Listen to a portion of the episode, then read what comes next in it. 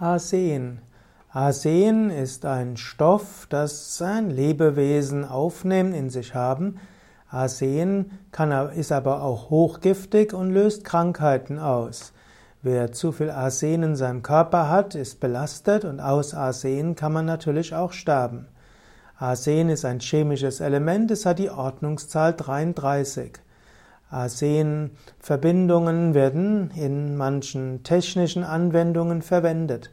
Arsen wurde im Altertum verwendet als Bestandteil von Heilmitteln und auch im Mittelalter und Anfang des 20. Jahrhunderts waren arsenhaltige Arzneimittel recht beliebt.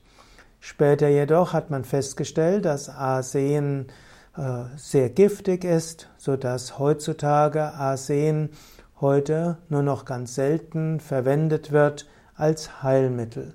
Vermutlich gehört Arsen zu den Stoffen, die man heutzutage besser nicht aufnimmt und die in den früheren Heilkunden eine gewisse Bedeutung hatten und vielleicht eine gewisse positive Wirkung hatten kurzfristig und langfristig die Sterblichkeit erhöht haben.